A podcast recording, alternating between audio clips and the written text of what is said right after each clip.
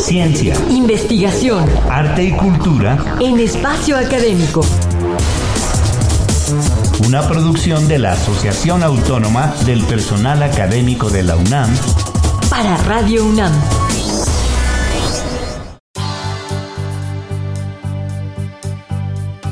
Los saludamos como siempre Sabrina Gómez Madrid y Ernesto Medina para continuar con el segundo programa de nuestra serie Bioética y Jurisprudencia Médica, en la que se tratará la necesidad de fomentar una capacitación e interacción entre las diferentes disciplinas que intervienen en este campo. Y para que nos explique todo esto, se encuentra en nuestro estudio la doctora en bioética y jurisprudencia médica, María de Jesús Medina, a quien damos la más cordial bienvenida. Muchísimas gracias, maestros Ernesto y Sabrina. Gracias a ustedes y a todo el público que nos escucha.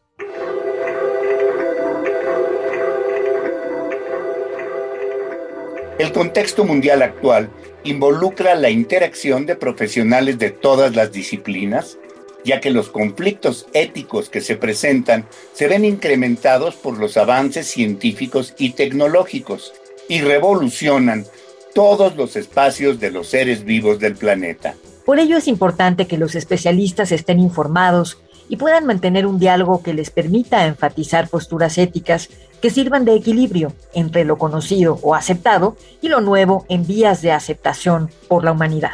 Doctora Medina, ¿cuáles son los principales problemas derivados de los avances científicos y de las nuevas biotecnologías en el mundo?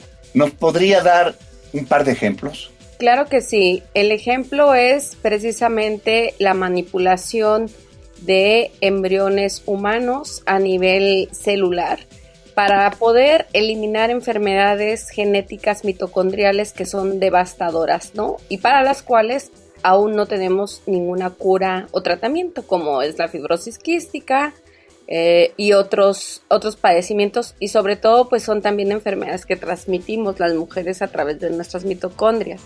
Entonces, en, nuestro país no hay regulación al respecto, por ejemplo, lo que sí existe en países como Reino Unido.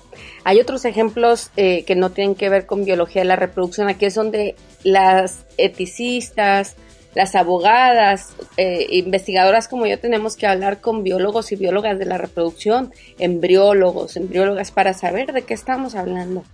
y hay otro ejemplo muy bonito recientemente porque en el Congreso Federal se aprueba una ley para quitar todos los plaguicidas altamente tóxicos en nuestro país. Este es otro ejemplo de la interacción entre varias disciplinas y que tiene que ver con, también con la bioética y bioderecho. Gracias a la Red Nacional de Plaguicidas, eh, patrocinada por CONACYT, como sabemos, la interacción entre químicas, biólogas, biólogos, bioeticistas, y desde el derecho se ha podido formular una, una propuesta de política pública que apenas el día de ayer fue aprobada y es retirar plaguicidas, 180 registros de plaguicidas altamente tóxicos todavía vigentes en nuestro país. Entonces, la unión de saberes nos hace llevar el impacto de política pública. El ejemplo concreto, glifosato, que mata a las abejas y sabemos que hay todo un movimiento es un gran logro y este es un ejemplo concreto. Bueno, pues según sus investigaciones, usted considera también la necesidad de introducir una capacitación entre los diversos especialistas del área para la toma de decisiones ante estos escenarios tan cambiantes. ¿Qué es lo que propone en concreto, doctora? Justo ahora con estas redes nacionales de investigadores investigadoras, lo que se ha hecho es generar cursos, diplomados para apropiarnos de, del lenguaje de todos los saberes para tener un lenguaje común. Al inicio, en los años 70, el doctor Potter, el primer científico que, por, biomédico que, escribe el libro Bioética, un puente hacia el futuro, lo que hablaba era de puentes entre saberes, ¿no? Es decir, estamos avanzando tanto que estamos viendo que el avance tecnológico no solamente afecta a los seres humanos, sino también a las plantas, a los animales. Entonces tenemos que tender puentes del saber, ¿no? Y es así como nosotros decimos, estos puentes tienen que involucrar una capacitación no entre solamente investigadores e investigadores, pero quienes toman las decisiones.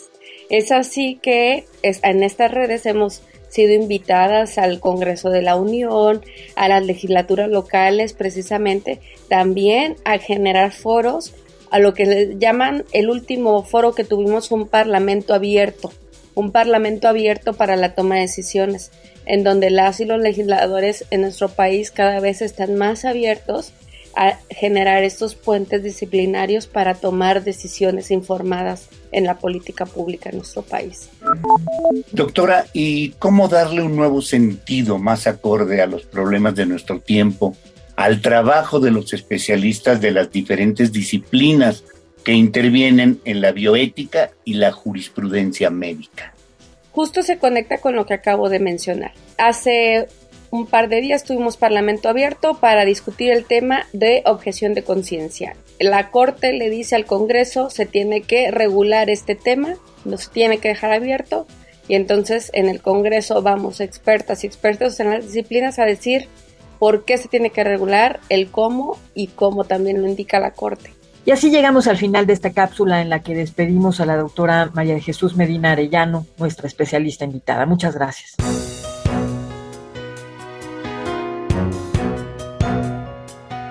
Estimados radioescuchas, pueden escribirnos a nuestro correo espacioacadémico.apaunam.com.mx y visitar nuestra página www.apaunam.org.mx, a donde podrán consultar todos los temas que les ofrecemos en formato de podcast.